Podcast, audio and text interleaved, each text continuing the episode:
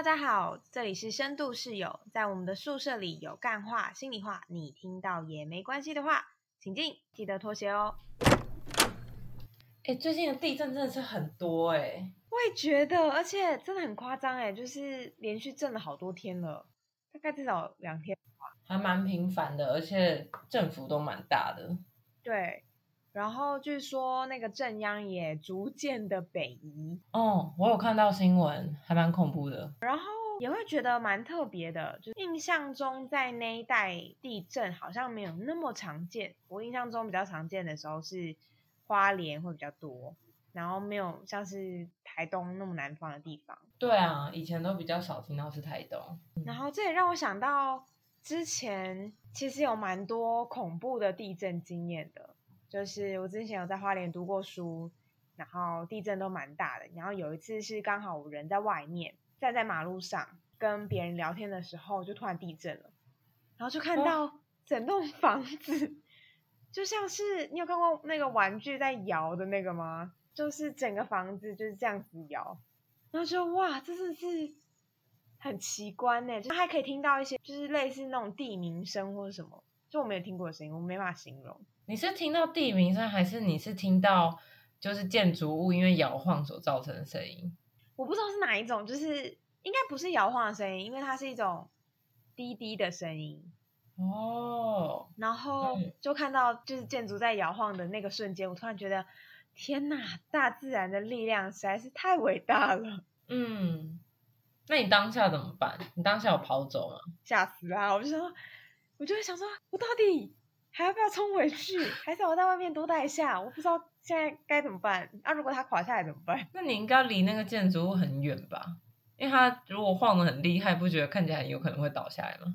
没没有啊到倒的那种晃度，但是就是整栋一起摇。嗯我想说，可是已经是晚上了，我还是必须要回宿舍啊，我就有点进退两难。要、不然我要去哪里？这就是你最恐怖的地震经验吗？我觉得还不算是，因为我人是在外面的，所以在安全上我好像是可以随时逃跑的，所以就觉得没有那么恐怖。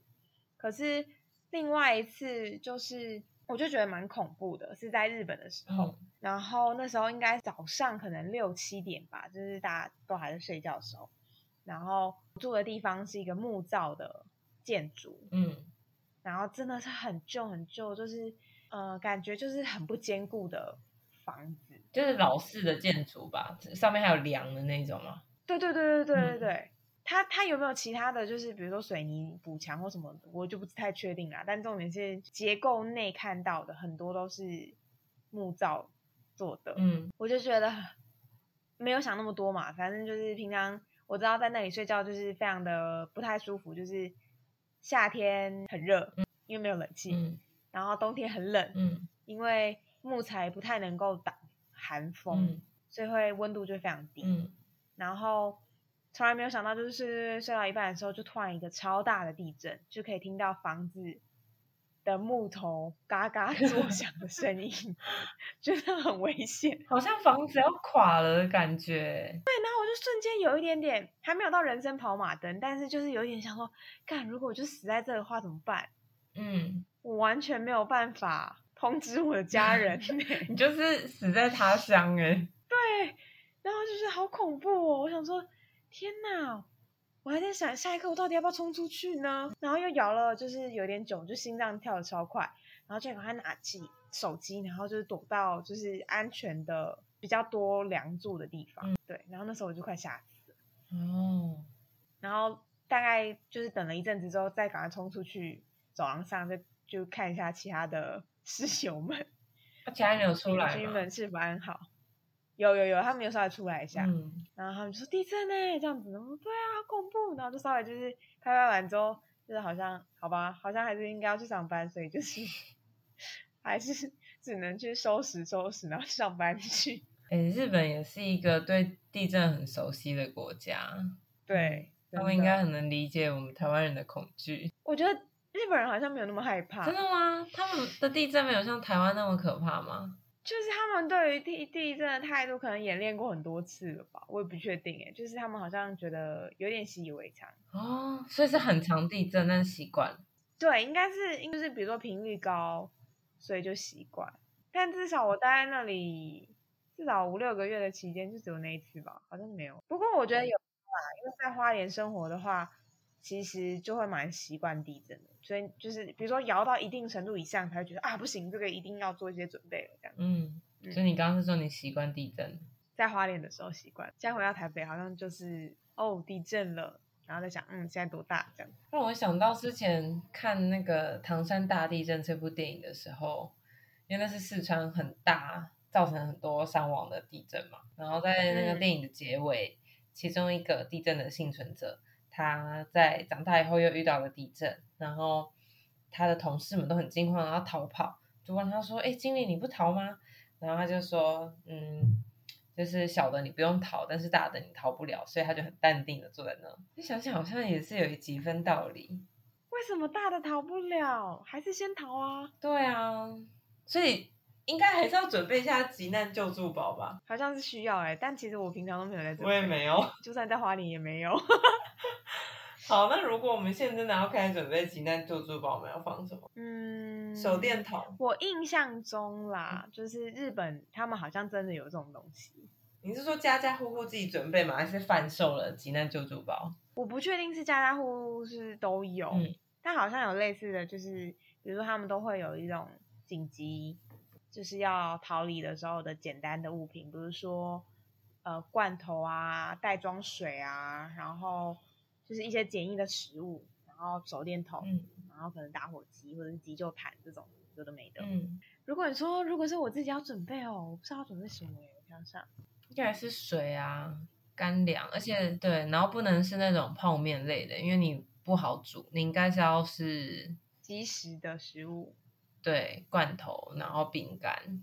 其实这样我就想到，它其实就可以把那种登山用品就直接装在提篮救助包里面。你知道登山的食物有那种，只要有热水倒下去，或者是甚至不用热水，你就只要把水倒下去，它就可以吃了。那这样是不是我们去买那个太空人的食物，其实也是一种？好像也可以诶。对啊，好像也很方便，但好像不是很好吃就是了。我觉得可以放一些什么能量饮啦，就是那种果冻状的能量饮，我觉得蛮好喝的。嗯，那如果说今天这个急难救助包只能，就你现在地震，你已经来不及去拿急难救助包了。你只能带一个东西逃离你的家门。就是要拿手机呀。好，那你已经拿了手机了，钱包也拿了，钥匙也拿了。你现在是还有最后几秒钟的时间可以冲去拿一个东西，然后你接着就要夺门而出。你要拿什么？嗯，我其实有点想要拿，就是我有一个很可爱的 Hello Kitty 的扭蛋机的小小的扭蛋。最后几秒的时间，因为我觉得它很珍贵，然后我觉得看到它就会觉得很开心。哦，OK。可是，可是这是一个很非理性的状态，所以呢，如果是理性的状态的话，我可能会选择拿一副牌卡。等一下，理性的状态是选拿牌卡？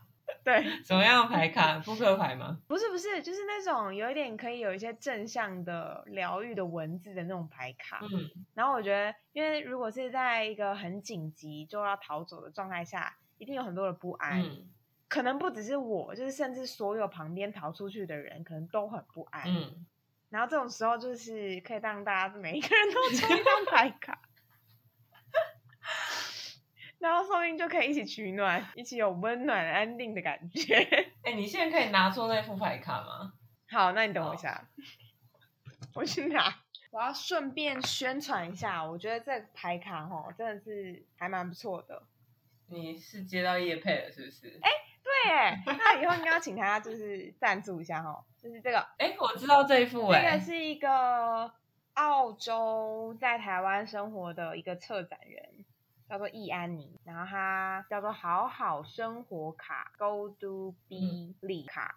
然后我觉得还蛮棒，他那时候在募资的时候，我就很想要，然后后来我就买了。所以如果说假设我们两个现在一起在最后几秒钟先逃出去，然后我们现在两个站在房子外面瑟瑟发抖，所以你会想让我抽一张牌卡吗？好啊，抽吧。好，那那我现在要抽一张。你要隔空抽牌卡是不是？请帮我抽一张。好，所以我现在是代表 C Y 的手，然后我要抽一张牌卡。好，就决定是你了。等下，这牌写了什么？我抽到了什么？你知道吗？给你看一下，冒险的艺术。这个图片上面是有两个人在骑脚踏车，然后旁边有树有草地。OK，它有什么字吗？它写冒险的艺术，然后上面写的是、嗯小时候你本能的探索周围的世界，并知道如何从中获得乐趣。你透过彩色的镜片看所有的东西，像欣赏万花筒中五彩缤纷的奇景，并且你热爱这被万物散发出来的魔力吸引的感受。通常最棒的部分是你第一次发现或学习某一些新事物的激动。永远不要让这个感动结束。发给自己一本冒险护照，打破你的常规，阅读一篇激发你想象力的文字，尝试新料理，跳上自自行车去探访一个你从前未去过的地方，花些时间帮助你扩展技能和视野的新团体相处。而且，如果你真的想为灵感充电，那就存钱去旅行。你永远不知道接下来会发生什么。冒险的艺术在于出发，这样你才会成长。我快笑死了！要要，如果我在地震逃出去，然后瑟瑟发抖说抽这张卡，我会觉得他在讽刺我、欸，哎，觉得，我会觉得他在嘲笑我。但说明是他鼓励你啊，就就是你现在要来了一个新的生活体验，所以这是一种冒险的艺术，他让你有冒险的心情去体那他验。建议我要怎么样面对冒险？他建议你哈，刚刚上述的那段文字就是用一种新的视野去度过不一样的生活。假设你逃难到了那个，他们不是有一些什么防灾中心吗？就是可以紧急应他们变，都会，他们都会建那个活动中心、啊对对对对，，然后可能嗯睡帐篷啊，或者打地铺之类的，你就要想象你在一个新的地方旅行，哇，怎么知道我超想要去这种地方旅行的？会给你冒险的心情。好哦，就是换一个种心态是吧？对，好，我会努力的。所以这是你地震来的时候，你除了手机、钱包、钥匙之类的，你最想要带走的东西？我觉得是哎，虽然我们抽到卡有点好笑，但我觉得嗯在一个我们没有那么好笑的状态，说不定就是可以派上用场。哦，你你是说可能当时是很严肃的，然后说不定这张卡反而可以提供一些幽默乐趣吗？我必须要找一些可能比较符合一点的情境好了，我看看哦。啊，有那种什么爱能够战胜一切的这种卡片呐、你看看这个图，嗯，上面有一个很大的爱心，或者是活的勇敢呐、之类，这样应该好一点吧？有啦，有好好一点，嗯，有。所以如果你逃到那个活动中心，然后大家在那边难过哭喊，就会说：“来，大家不要怕哦，我这边有一副牌卡，每个人抽一张。会是这么号召的吗？我应该不会这么号召啦怎么样，但我可能会先自己抽一张，然后看看我会有什么反应。嗯然后比如说抽到那个冒险艺术嗯好了，说不定我就会开始跟隔壁邻居，然后我说：“哎，那你要不要抽一张啊？”之类的，然后就开始闲聊。哦，顺便认识新朋友哎或。者是哎、诶那不然我们让每个人都抽一张，然后说一说抽到这张心情的感觉是什么？你一说你要在行动中心带团体了吗？你还在上班是不是？还不错啊，就分享一下心情啊。比如说我们刚刚抽到冒险艺术，我就说我就一定会笑烂啊，就是在当下，我觉得一定觉得就是在讽刺我们，嗯，就觉得哇，这个老天实在太好笑了吧。好像也不错啦。就是这种苦了苦难之中，有时候带着一点那种讽刺讽刺的，会觉得蛮好笑的。黑色的幽默还不错啊，我就 OK 啦。或者是我们不应该带这个牌卡，但我想不到还要带什么别的。有有人叫你要带好笑笑的吗？有人是叫你要带你想带的。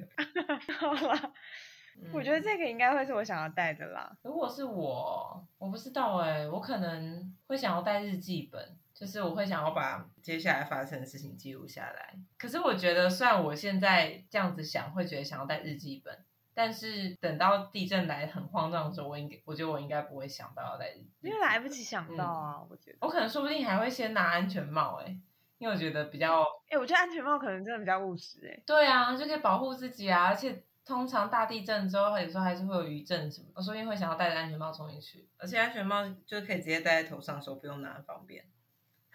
真的。但是就算下雨了也没关系。哇，你很会抓重点呢！正怎么知道我头最不喜欢淋湿？那是不是应该直接带一把伞比较好？